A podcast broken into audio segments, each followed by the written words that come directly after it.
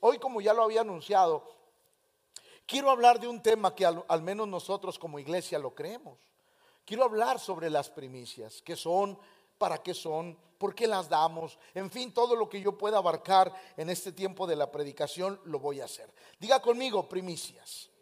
Nosotros cada año, cada año damos primicias delante de Dios y, me gusta cómo lo expresa eh, el apóstol en, en, la carta a los Romanos 11, 16. Y escuche bien la intención de las primicias.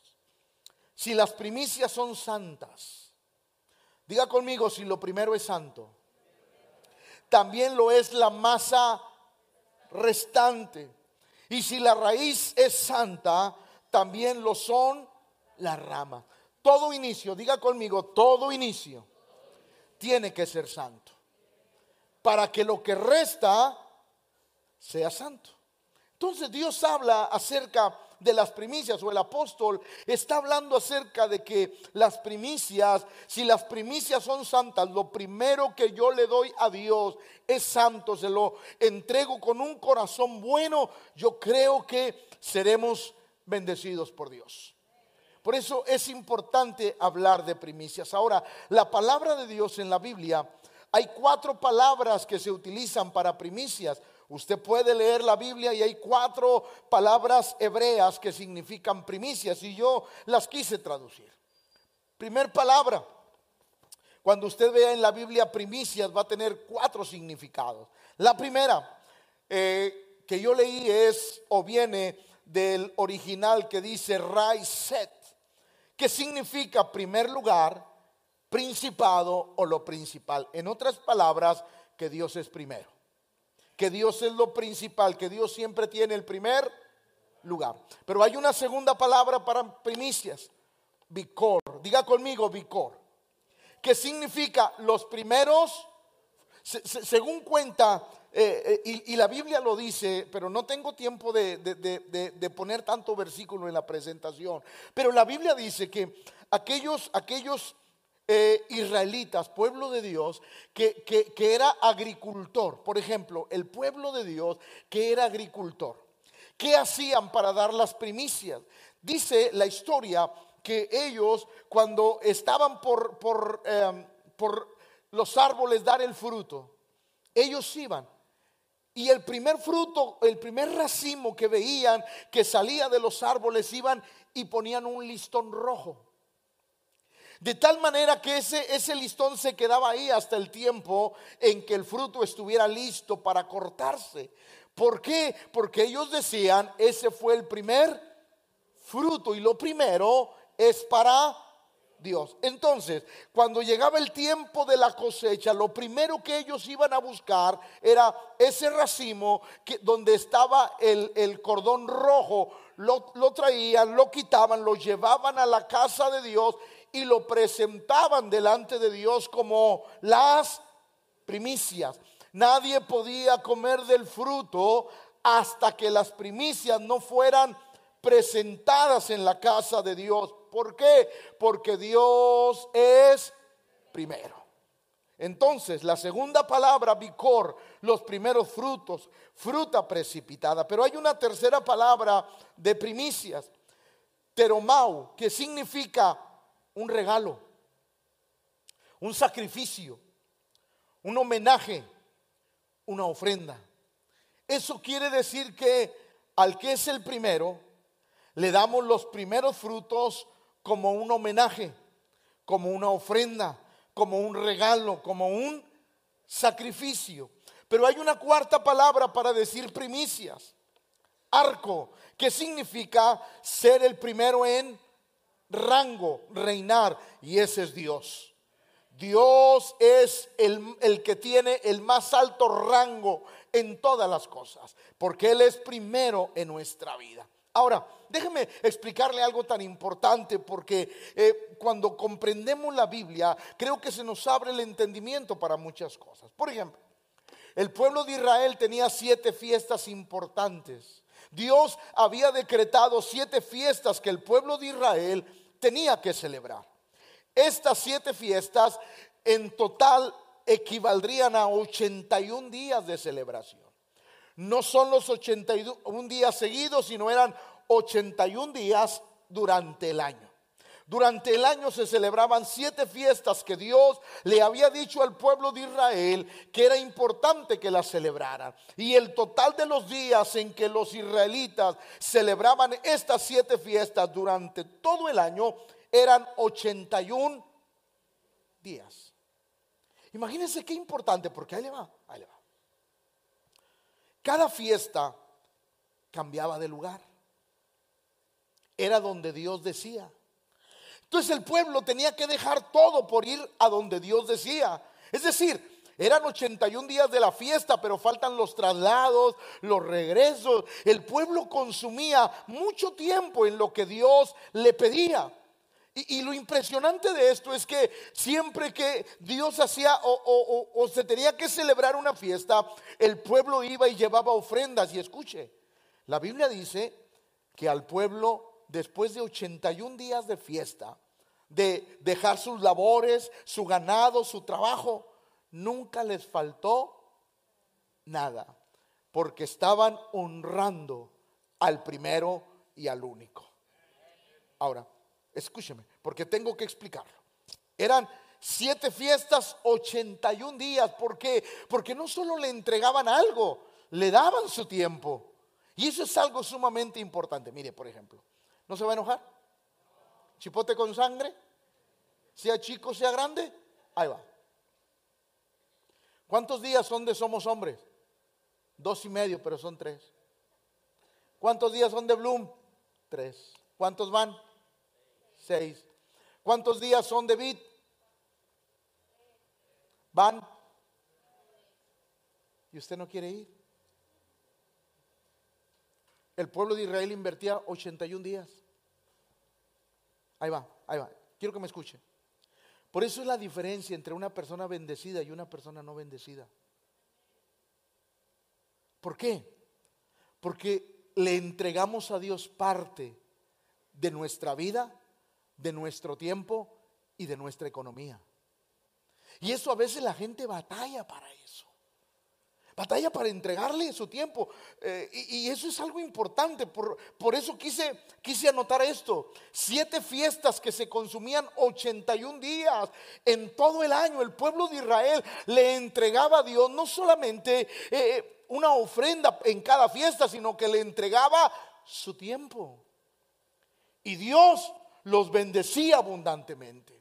Eso quiere decir, iglesia, escúcheme, hombres, que cuando nosotros invertimos en el reino, ¿qué quiero decir? Por ejemplo, cuando yo invierto, compro un boleto para Somos Hombres. Estoy invirtiendo mi tiempo porque le doy la primicia, le doy lo primero, lo considero importante al Dios que hizo los cielos y la tierra. Porque sé que ahí Dios me puede hablar. Entonces, cuando uno invierte en el reino, no solamente hablo de dinero, porque hay que, bueno, voy a comprar el boleto para que no digan, pero no voy a ir. No haga eso, por favor. No haga eso porque lo importante no es pagar un boleto. Lo importante es ir para que Dios nos hable. Porque si usted me lo permite, si usted me lo permite, la fe Estoy hablando de la red de la fe, de todas las iglesias de la fe. Tenemos nuestras fiestas. Que son, somos hombres. Bloom. Beat. Tenemos nuestras tres fiestas al año. Y tenemos que aprender a invertir el tiempo para recibir lo que Dios tiene para nuestra vida porque es sumamente importante lo que eh, eh, Dios hacía. Es decir, eh, llegaba el tiempo de, una de las fiestas y, el pueblo se tenía que trasladar. Ahora, déjeme decirle, la fiesta es judía, la Pascua, la fiesta de panes sin levadura, la fiesta de las primicias, la fiesta del Pentecostés. La fiesta del Pentecostés, ¿sabe cuánto duraba? 50 días de pachanga. Yo espero que usted ahorita no esté, ay pastor, ya porque si no el café no me va a caer bien y no me va a dejar dormir. No, no, aguántese. La Pascua, panes sin levadura, primicias, Pentecostés, la fiesta de las trompetas, la fiesta de la expiación, la fiesta de los tabernáculos. Eran siete fiestas que Dios había instituido en el pueblo de Dios, que todavía hoy las siguen practicando. Es importante comprender lo que Dios hace. Ahora, escúcheme, escúcheme iglesia. Dios nunca hará o nos pedirá hacer algo que Él no ha hecho. Va de nuevo. Dios nunca nos pedirá hacer algo que Él no haya hecho. ¿Sabe usted que Dios dio sus primicias? Sí. Dios entregó sus primicias. Y fueron, Él se desprendió de lo más glorioso que tenía. Juan 3:16, porque de tal manera amó Dios al mundo que nos... Dios quería hijos espirituales. Tuvo que sembrar a su hijo. Nos tuvo que dar a su hijo porque Él es primicias de los que durmieron. Es hecho. Por eso se le conoce como el primogénito, hijo de Dios, el primero de muchos que ya somos. Gracias a Dios, bola de otra vez.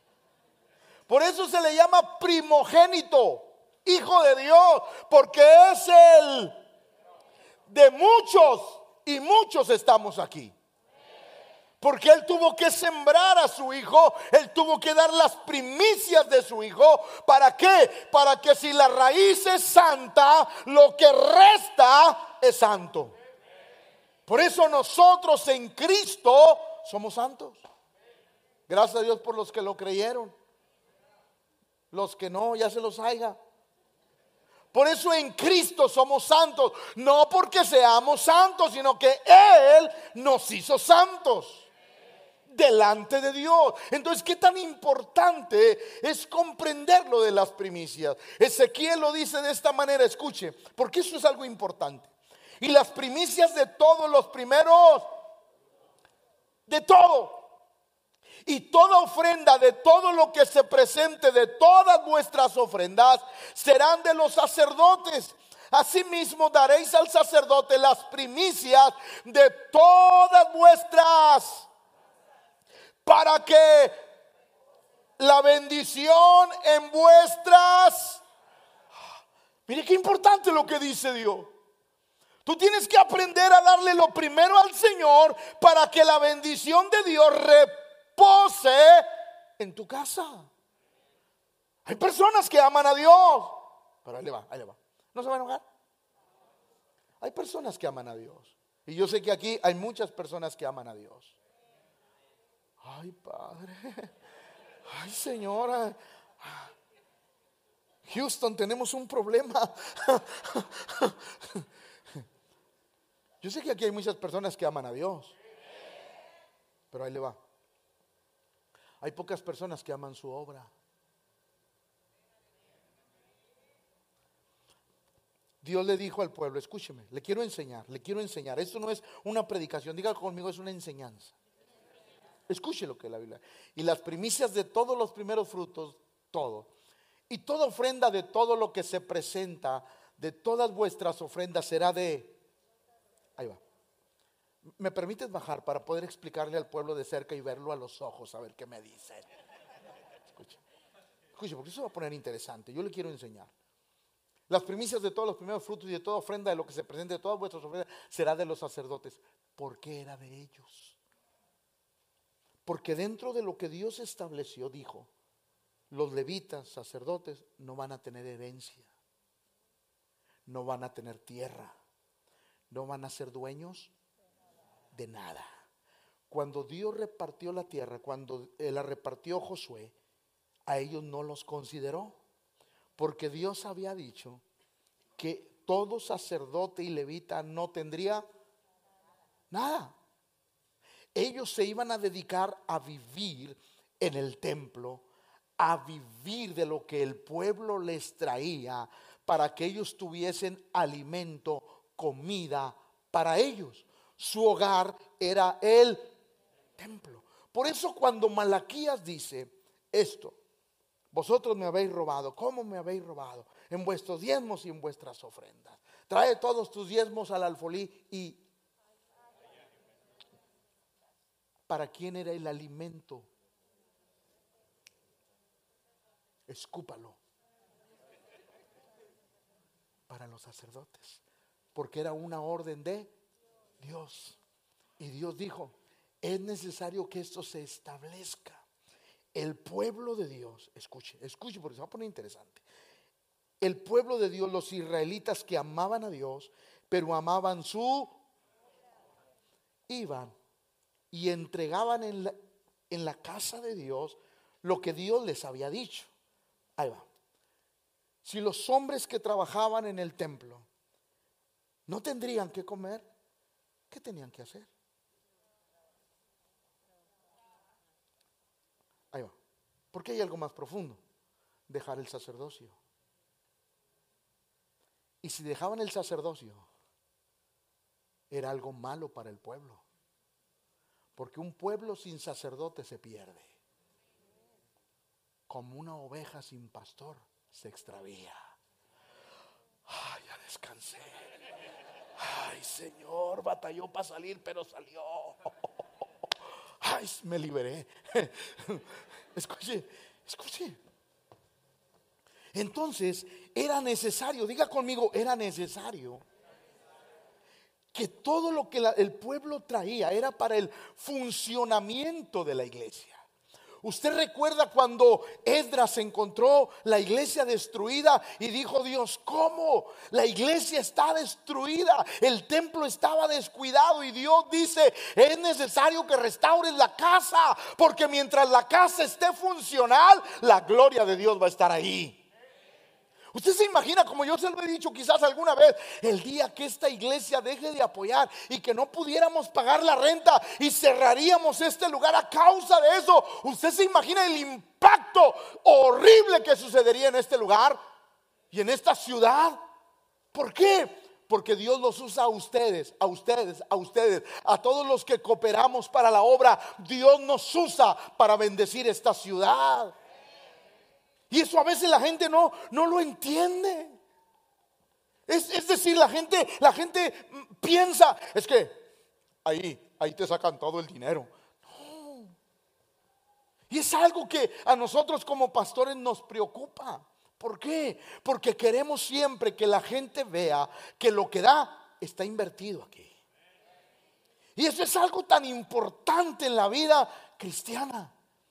Por eso cuando la iglesia da, nosotros como pastores tenemos que ser los mejores administradores de todo esto. ¿Por qué? Porque el dinero es de Dios. Por eso escuchen. La Biblia dice que era necesario que todo el pueblo fuera, diera las primicias, pero también se lo entregara en la casa de Dios. ¿Para qué? Para que la casa de Dios fuera funcional. Diga conmigo, funcional. Usted se imagina si usted no diezma ofrenda, da promesas y luego nos cae, nos cae uno de los jinetes del apocalipsis, o sea, el recibo de la luz. ¿Cómo le hacemos? Imagínense, no hombre, los hermanos les cortaron la luz. ¡Qué oso! ¿O no? O sea, ¿qué onda?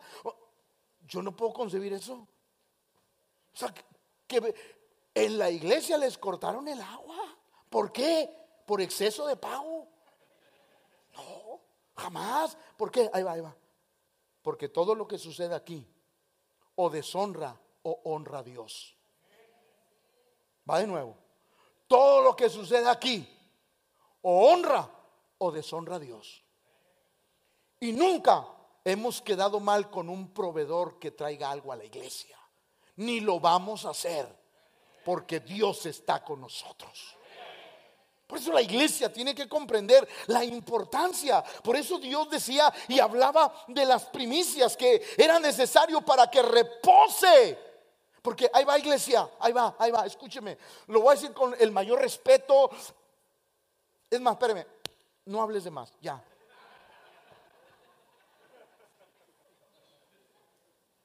Escúcheme. Es como, por ejemplo, ¿por qué hay iglesias tan pequeñas y que nunca crecen, que siempre tienen bancas con tablas con botes de pintura, pero eso sí, verel. ¿Por qué? ¿Por qué? ¿Por qué? Porque no aman la obra. Pero esas personas nunca progresan. Porque Dios honra a los que le honran. Cuando uno aprende a honrar a Dios y a su obra, Dios te honra. Por eso es tan importante, iglesia, comprender lo que Dios quiere decir aquí. Dios dice, si en mi casa, en el templo, en ese templo, eh, hay primicias, la iglesia o, el pueblo trae y aparte sostiene, sostiene a los levitas, a los que trabajan en la iglesia, esto jamás va a parar. Por eso uno tiene que comprender la importancia de esto. Por ejemplo, yo le voy a decir algo que a veces pasa. Y para que no lo haga. O sea, si me, dile al que está a tu lado, ¿estás oyendo? La gente tiene un concepto equivocado del pastorado y yo no, yo no digo que no suceda, pero aquí no. A veces la gente me habla al teléfono y yo le contesto, mande. Ay, pastor, estaba dormido. ¿Sí me despertaste? A veces la gente piensa que el pastor está echado todo el día. No. Quiero que sepa que para ser pastor pasé una de las pruebas más difíciles de mi vida. ¿Cuál es? Tener 22 años laborales y tener que renunciar sin un peso en la bolsa. ¿Alguien de ustedes se atreve a renunciar tras 22 años laborales y que no le den ni un peso?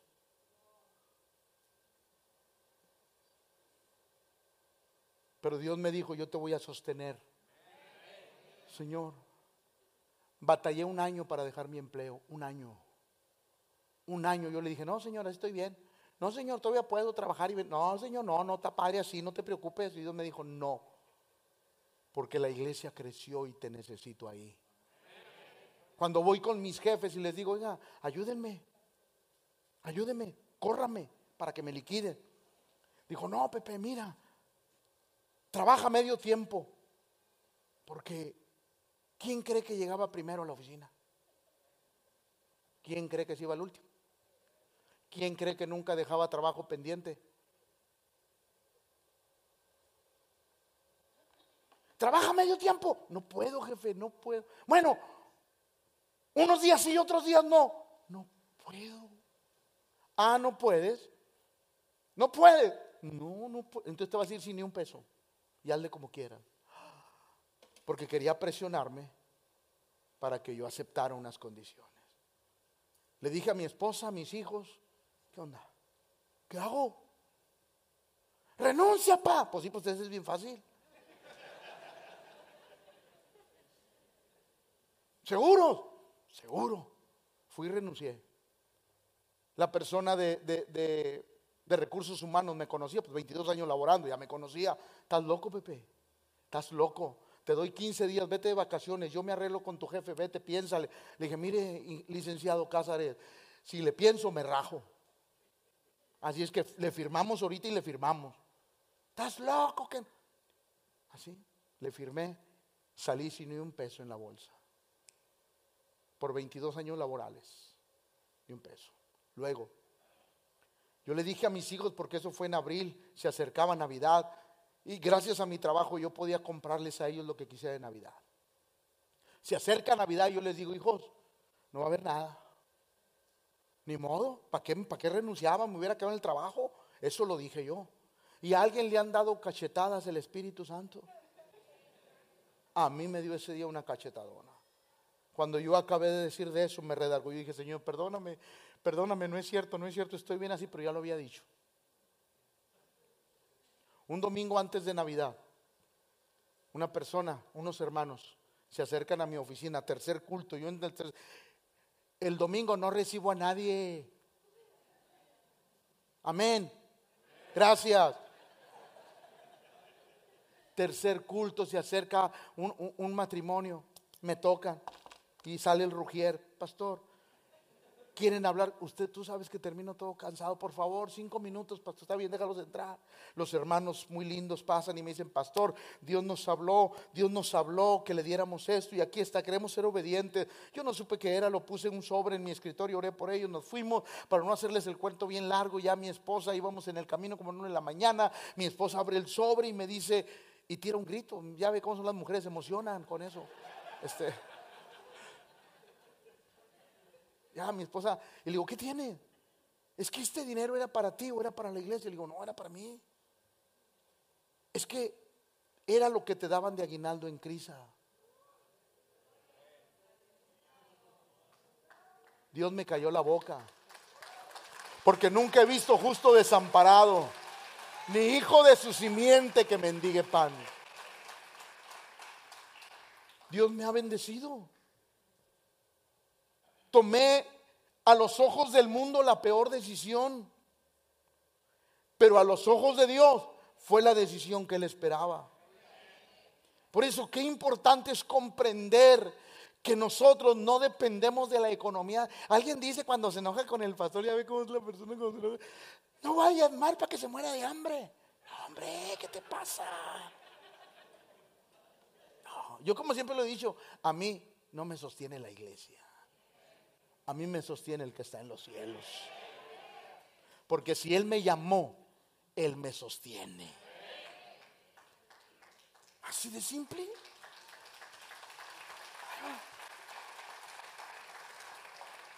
Por eso Dios decía esto. Yo quiero que la bendición repose sobre tu casa. Ahora, ahí le va la otra. Éxodo 22, 29. No.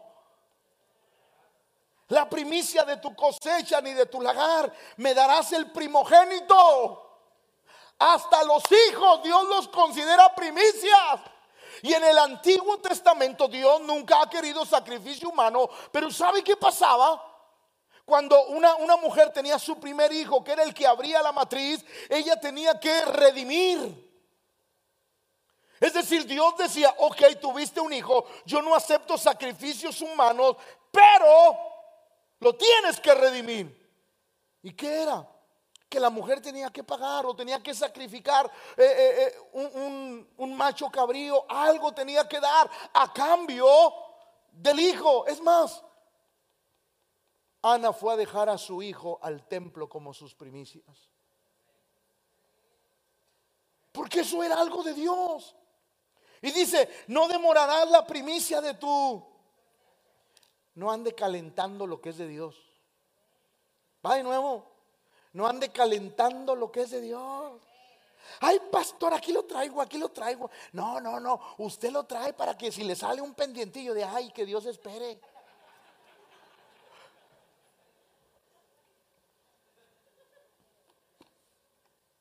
Dice Dios, no demorarás la de tu cosecha ni de tu lagar, me darás el primogénito de tus. Por eso debe de quedarle claro a la iglesia, toda primicia le pertenece a Dios. Toda primicia le pertenece a Dios. Y, quiero que ponga atención en esto. Diga conmigo, Jerico. No, dígalo por favor, Jerico. Era la primer ciudad de la tierra prometida. Es decir, cuando Josué llega a Jericó, estaba ya en los límites de la tierra prometida. Era la primer ciudad de la tierra prometida. Era Jericó. Escuche esto. Y Dios le dijo a Josué, no tomarás nada de ahí. No tomarás.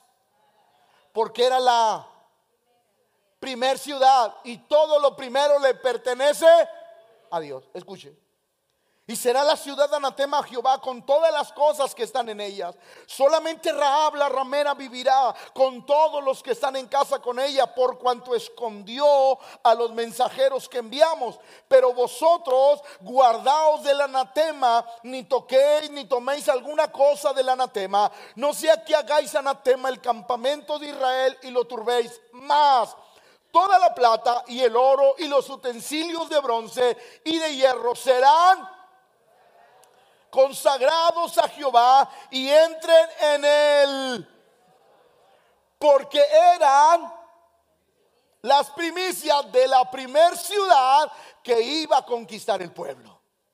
Entonces Dios dijo, eso no lo toques, eso es mío. Y todo eso fue a parar al tesoro de la casa del Señor. Pero hubo un hombre llamado Acán que dijo, no, espérame, ¿qué de malo tiene agarrarle algo a Dios? Como muchos dicen, Dios no tiene necesidad. Y es verdad, mi hermano, Dios no tiene necesidad, su obra sí. Va de nuevo.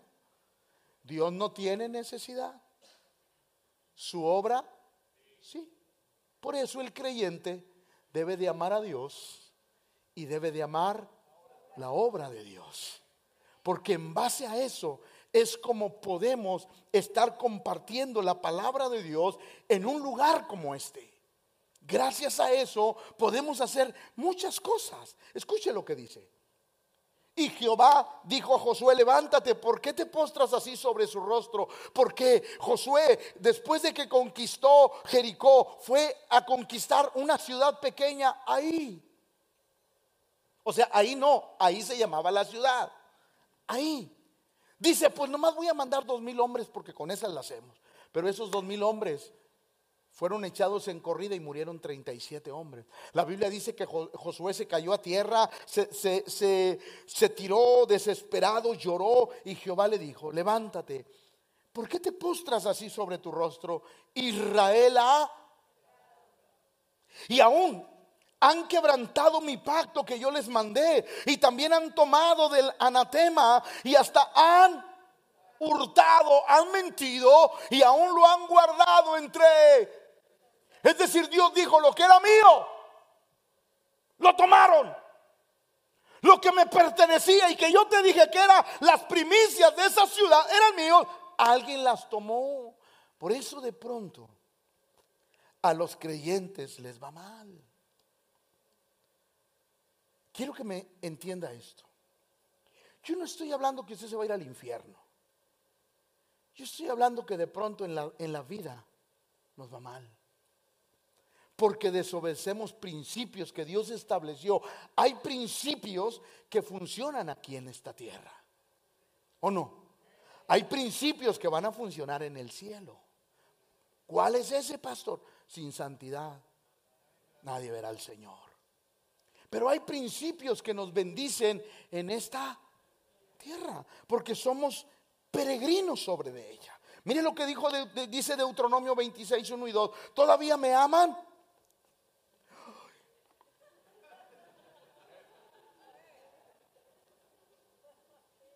va de nuevo. Porque si no me bajo, si no me bajo, ¿todavía me aman? Si no, se los lleva el chamuco. Escuche Deuteronomio. Cuando hayas entrado en la tierra que Jehová tu Dios te da por herencia y tomes posesión de ella y la habites, entonces tomarás de las de todos los frutos que sacares de la tierra que Jehová tu Dios te da y las pondrás en una canasta e irás al lugar que Jehová tu Dios escogiere para hacer habitar ahí su nombre. Las tomarás, esperarás que Dios te diga el lugar donde Él quiere que las presente, las llevará, las entregará. ¿Por qué? Porque su nombre va a ser glorificado. Por eso no podrán disfrutarse las bendiciones de Dios hasta que le demos a Él lo primero. Así. Tenemos que aprender a honrar a Dios. Ahora, escúcheme. Usted no crea que este sermón para mí es fácil porque los que vienen aquí saben que no me gusta hablar de estos temas. Pero tengo que hacerlo porque tengo que enseñarle. Escuche. Por eso debemos de honrar a Dios con nuestras primicias. Primera de Samuel 2:30, porque yo honraré a los que me honran y los que me desprecian serán tenidos en poco. A veces despreciamos a Dios y despreciamos su obra y eso es algo que no debe de estar en nuestro corazón. Miren lo que el proverbista decía, honra a Jehová con tus y con las primicias.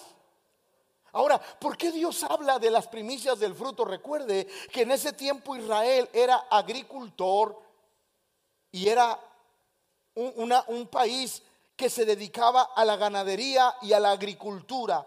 Dicho así es mejor. Ese país se dedicaba a la agricultura y a la... Entonces, ¿qué traían como primicias?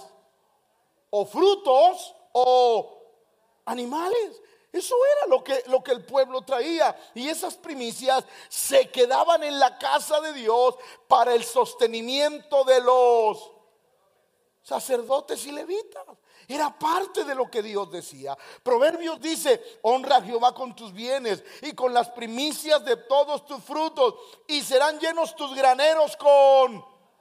y tus lagares rebosarán de mosto. ¿Cuál fue el problema de Caín y Abel?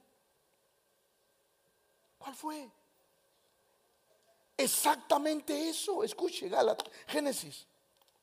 Conoció Adán a su mujer Eva, la cual concibió y dio a luz a Caín y dijo, por voluntad de Jehová he adquirido varón. Después dio a luz a su hermano Abel y Abel fue pastor de ovejas y Caín labrador de la tierra. Y aconteció andando el tiempo que Caín trajo del...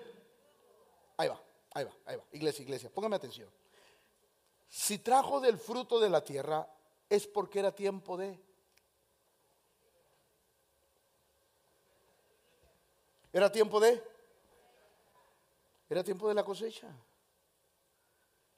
Y era tiempo de levantarlo primero y dárselo al Señor. Escuche. Y aconteció andando el tiempo que Caín trajo del fruto de la tierra una ofrenda a Jehová. Y Abel trajo también de los primogénitos de sus ovejas, de lo más de ellos. Y miró Jehová con agrado a Abel y a su... Ahí va, ahí va, ahí va. Y esto es algo impresionante que a veces cuesta decirlo porque la gente malinterpreta, pero hay que decirlo.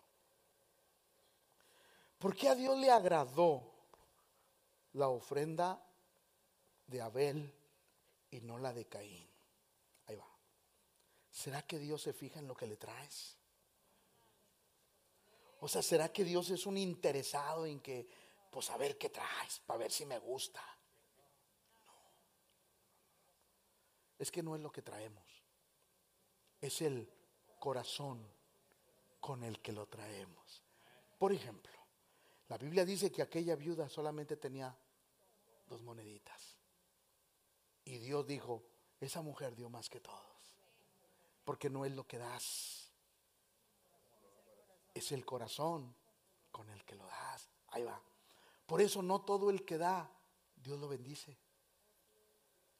Porque Dios bendice al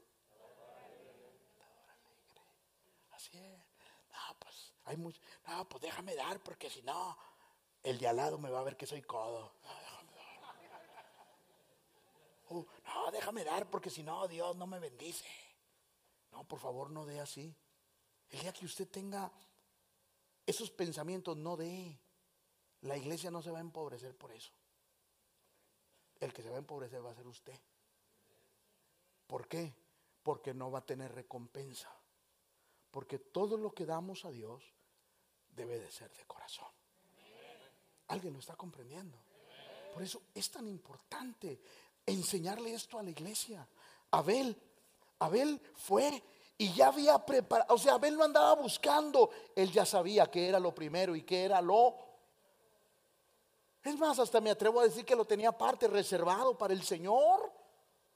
Pero aquel hombre dijo, no, hombre, no, Coronavirus, no hay trabajo. Aumentó el limón. Voy a los tacos y ya no me dan un limón completo, me dan un cuarto de limón, hombre. no, pues no, no, no, no, no. Y luego, no, no, mejor, mira, en lugar, pues vamos a darle eso, eso al Señor y pues le dimos, ¿no? Le dimos, le dimos. Ya ve que esa es la actitud de, no, ¿qué? ¿Le dimos o no? ¿Le dimos? Por favor, si este domingo esa va a ser su actitud, no de nada, no pasa nada. ¿Por qué? Porque usted solamente va a ser un gasto innecesario. Porque Dios ve el corazón. No es cuánto traigas, iglesia. Es el corazón con el que lo traes. Sí. Abel no solamente le trajo lo primero, lo mejor, sino que lo trajo con un corazonzote. Aquel hombre, aquel hombre quizás veía su situación económica, que ese año no llovió tanto, no tenía tanto que dar, pero dijo, no, pues no, pues, pues ay, déjame darle que diga que le di. No, Señor, porque Él es el rey. Él es el primero. Entonces cuando eso está en nuestro corazón, uno sabe que no es lo que le das. Es el corazón con el que se lo damos. Cinco. Pero no miró con agrado a Caín y a la... Mire, alguien puede venir con, no sé, la cartera llena, pero, Señor, yo te doy. No, la veas, no la veas, no la veas. Porque, oh, si una noche me, me, pone una pastilla, me duerme y órale, saquea. Ahí está. Alguien puede venir y decir, ay, pues bueno, déjame darle todo, porque pues yo necesito dinero y que Dios me lo multiplique. No, no, no, Dios no es un banco, hermanos. Yo quiero que eso le quede claro a la iglesia, porque a veces la iglesia da para que Dios le regrese. Esa es una mala actitud, porque a Dios se le da sin esperar nada a cambio. ¿Alguien está aquí? A Dios se le da sin esperar nada a cambio. Se lo doy porque quiero honrarlo porque quiero obedecerlo. De ahí para allá no pasa nada. Si Dios me lo regresa, gloria a su nombre, que ahí le va.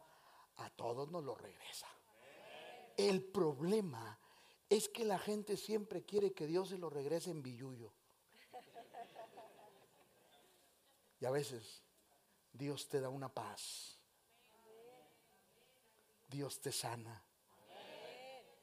Dios empieza a salvar a tu familia. O sea, Dios empieza a bendecirte de formas diferentes y mejores que el dinero. Por eso la iglesia tiene que comprenderlo. Escuchen.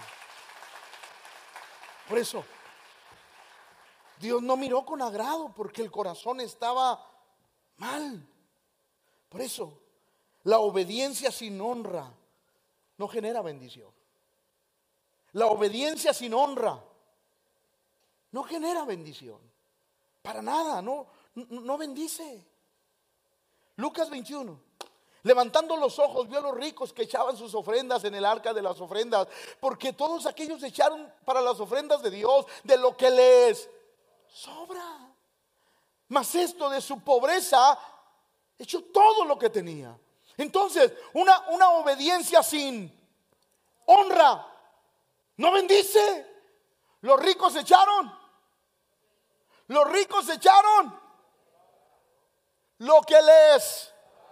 Y cuando alguien da lo que sobra, ¿cuál es el problema? Ya te sobró. Pero la mujer dio todo lo que tenía. Y todo no es todo para muchos. Todo es todo para mí. No sé si me expliqué porque lo veo con cara de what. ¿Qué quiso decir, pastor? A lo mejor para alguien que gana 10 mil dar mil. No es nada. Pero para alguien que gana 100, dar 10 es mucho. Entonces todo depende del corazón. Por eso la iglesia tiene que aprender. No solamente amar a Dios, sino amar su obra. Escuche lo que la Biblia dice. Segunda los Corintios 9:7. Cada uno. Dígalo por favor, cada uno ¿Por qué?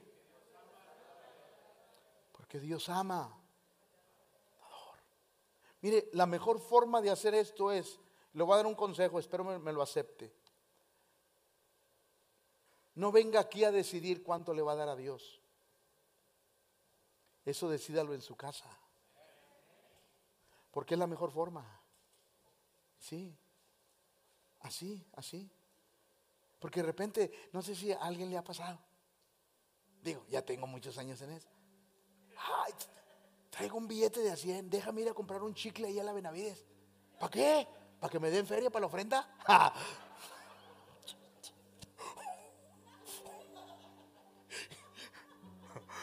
Ay, padre, ya estoy golpeando mucho. Y luego estamos orando por las, las, ofrendas y lo mete la mano y empieza a acomodar las monedas de la más grande a la más chica, porque pues así son las de, para darlas más. Ahora, si usted va a dar así, no, no, no tenga problema. Solo délo con todo corazón. Porque Dios no se fija en lo que damos. Dios se fija en el corazón con el que damos. Por eso la Biblia dice que cada uno dé como propuso en su corazón, no con tristeza, tampoco por necesidad, sino porque Dios ama. Porque aquel que apoya la obra, aquel que cumple con lo que Dios quiere, está amando a Dios, pero también está amando su obra. Y la obra de Dios es preciosa para nuestra vida. Mire lo que dice Nehemías y que cada año traeríamos a la casa de Jehová las primicias de nuestra tierra y las primicias del fruto de todo árbol. Eso era lo que Dios había establecido también con Nehemías. Cuando él reconstruye el templo, reconstruye la ciudad, Dios habló y le dijo a Nehemías, es necesario que el pueblo empiece a practicar esto. ¿Para qué? Para que sea bendecido. Nosotros necesitamos aprender a practicar las reglas de Dios. ¿Por qué? Porque cuando el pueblo obedece las reglas de Dios, el pueblo es bendecido porque su obra crece, porque a través de lo que usted puede dar, ofrendar, dar, esta iglesia puede crecer y podemos hacer más cosas en el reino de Dios. Por eso es sumamente importante que aprendamos esas cosas. ¿Por qué damos primicias? Porque confiamos en Dios. Porque confiamos en Dios.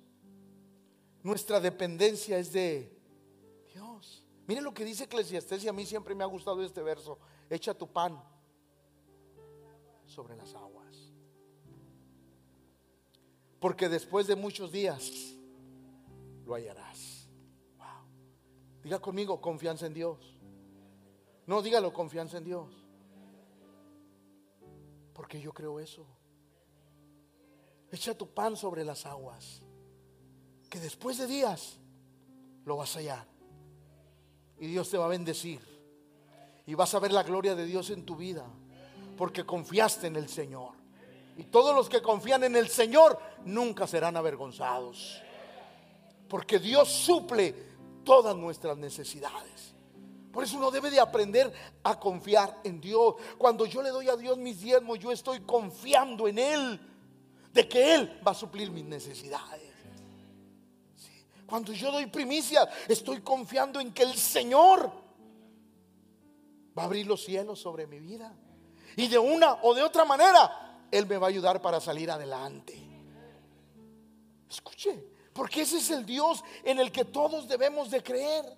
Jesús dijo esto, mirad las aves de los cielos que no siembran, ni ciegan, ni recogen en graneros, y vuestro Padre celestial las alimenta. No valéis vosotros mucho más que, que ellas. Usted vale más. Y Dios lo sabe, y Dios le da el valor que usted tiene. Es más, usted vale tanto que su Hijo Jesús murió en la cruz por usted. Es decir, tenemos un valor delante de Dios que Él dice, no te preocupes, si yo sostengo a las aves de los cielos, te voy a sostener a ti. Porque eso es confiar en el Señor. Cuando le damos a Dios las primicias de todo lo que tenemos, le decimos, Señor, yo estoy confiando en ti. No estoy confiando en nadie más. Yo solamente quiero que tu reino avance, que tú seas glorificado a través de mi vida. Y yo sé que mi vida depende de ti. Qué bonito, escúcheme. Qué bonito es cuando uno lo empieza a experimentar en el corazón de uno. Uno se da cuenta que Dios nos ayuda. Una, ocasión mi esposo y yo fuimos allá por, por donde yo trabajaba.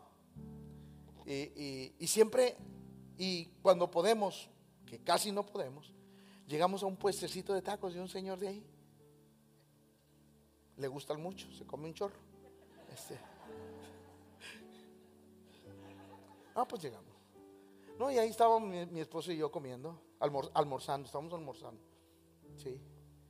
Yo me comí dos y ella ocho. Este, así como... ¿Alguien me invita a cenar ahorita, por favor? Sí. Escúchense.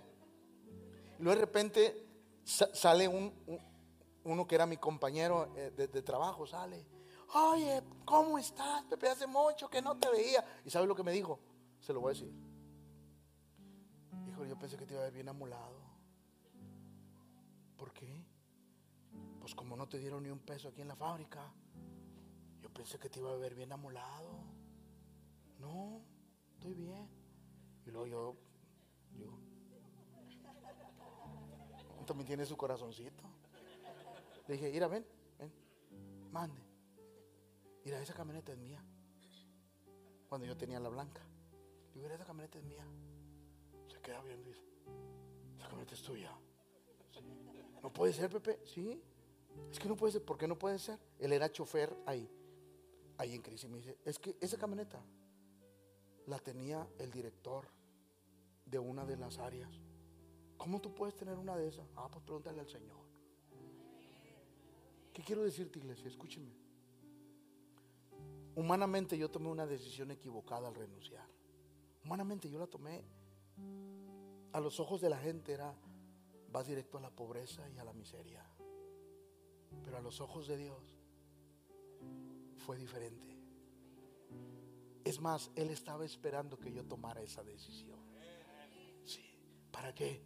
Para demostrarme que todo el que le sirve va a ser bendecido.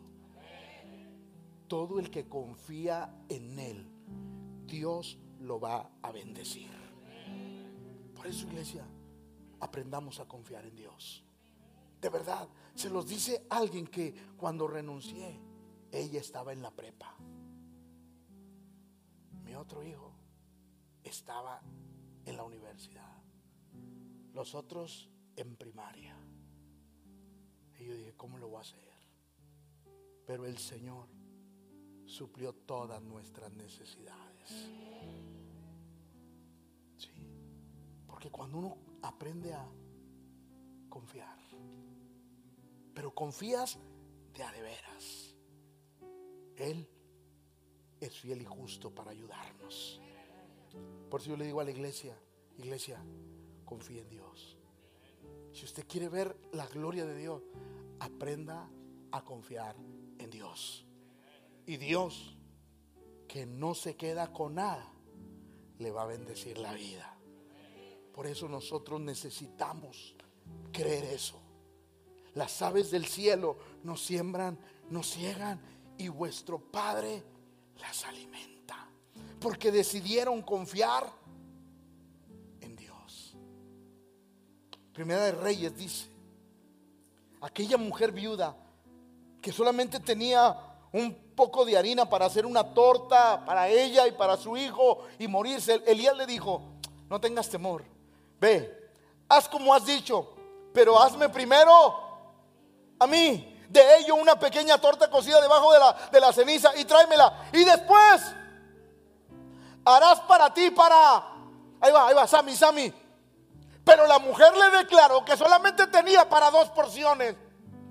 Solamente tengo para mí y para mi hijo y nos vamos a morir. Pero el profeta le dijo, no, espera, hazme primero a mí. Y luego que yo acabe, vas a ser para tu hijo y para ti y nunca más vas a volver a tener hambre.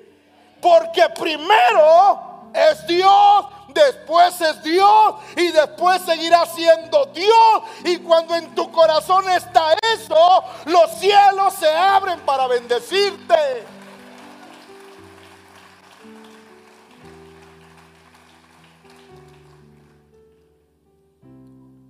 El profeta o el apóstol decía, sean vuestras costumbres sin avaricia, contentos con lo que podéis tener, porque él dijo, no te desampararé y tampoco te voy a dejar. Así es que cuando uno aprende a honrar a Dios, Dios lo bendice. Ahora, Quiero terminar con esto, iglesia. Quizás muchos de los que nos están viendo, es más, yo no estoy viendo los comentarios, pero yo le aseguro que no va a faltar el que diga, ese pastor les va a quitar el dinero, quiere quitarles el dinero. Ya estamos acostumbrados a eso.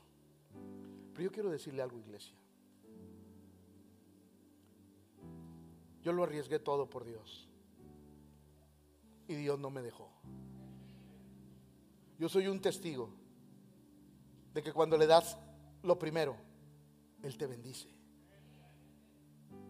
Si quizás usted ahorita me ve, lo guapo siempre lo he tenido.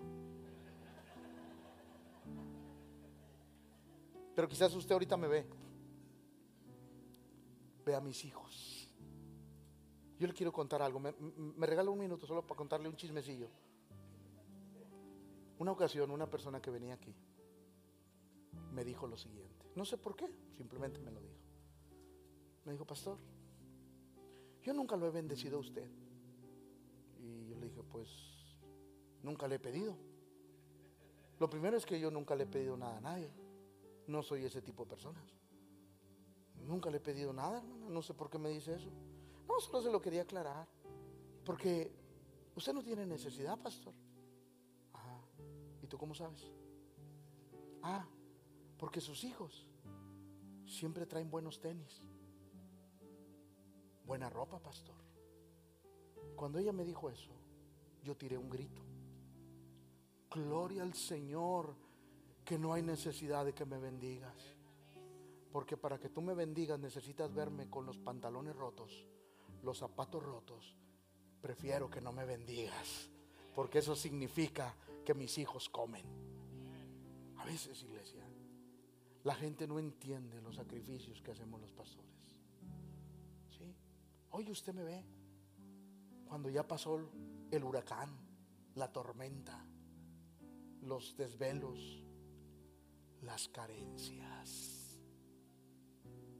Usted no sabe eso. Y usted me ve y dice, mm, sí, el pastor. No, no. No es lo mismo ver a alguien que ha caminado durante años y ha logrado algo, que verlo cuando inició. Sí. Pero yo le doy gracias a Dios y se lo voy a decir solamente como un testimonio. ¿Sabe que este pastor diezma el 35% de lo que gano? Lo dejo en la iglesia. No me importa el dinero. Me importa servir a Dios. ¿Sí? Este saco me lo regaló un hermano. Los zapatos me los regaló otro hermano. ¿Sí? Esta camisa me la regalaron un día de mi cumpleaños. a veces la gente, es que tú no sabes. Usted no sabe. Que a veces la gente, Dios mueve a personas y me bendice. Pero la gente inmediatamente dice, el pastor, lo estamos haciendo rico al pastor. Jamás. Yo no toco el dinero de la iglesia. Porque el día que lo toque me muero. Porque ese dinero es santo. Quiero que le quede claro a la iglesia. Ese dinero es santo.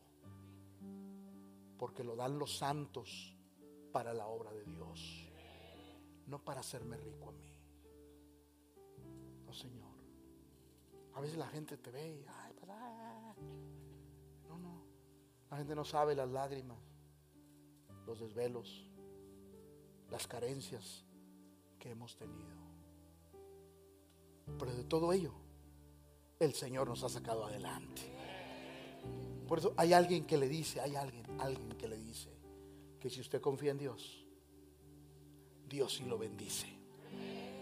¿Por qué, pastor? Ah, porque mi familia y yo somos testigos de eso. Somos testigos. Sí, imagínese. Sin ni un peso en la bolsa porque en la fábrica no me dieron nada. Uno en la universidad, uno en la prepa, dos en la primaria. Dios santo, sin ni un peso. Pero el Señor al que adoro, del que hablo, del que estoy consciente porque lo conozco, Él me ha abierto las puertas. Hoy Mi hijo es un licenciado. Mi hija es una abogada. Mi hija está estudiando otra licenciatura y otro de mis hijos una ingeniería. ¿Y sabe a quién le tengo que dar gracias? Al Señor. Porque hoy lo que hemos invertido en la obra y en ellos, ellos también me lo han devuelto a mí y a mi esposa. Muchas cosas mis hijos nos bendicen porque ellos trabajan. Y qué bonito es cuando uno recibe aquello que sembró con tanto esmero. Que aunque no lo hacemos por eso, pero yo le aseguro que mis hijos que invierten en nosotros, Dios también los va a bendecir la vida. Iglesia, confía en Dios. Confía en el Señor. Y hijos que trabajan, bendigan a sus padres. Va de nuevo. Hijos que trabajan, bendigan a sus padres. Porque invertir en Dios e invertir en sus padres es la mejor inversión que todos podemos hacer.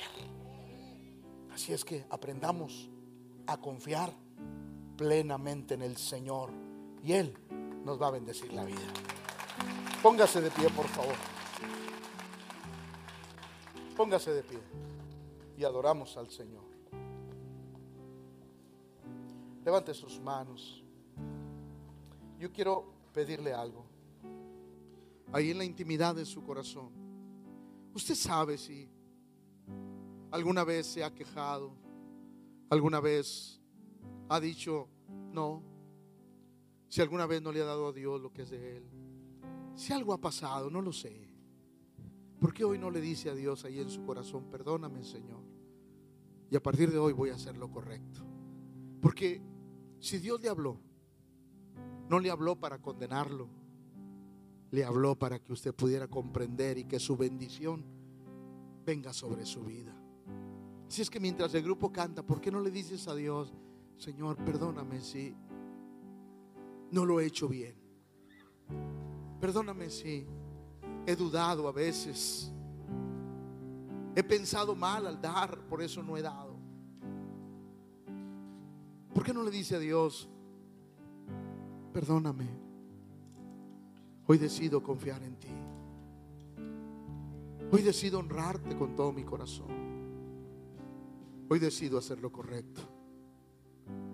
Y que este inicio de año sea un parteaguas en su vida. Vamos. Cierre sus ojos y, y adore.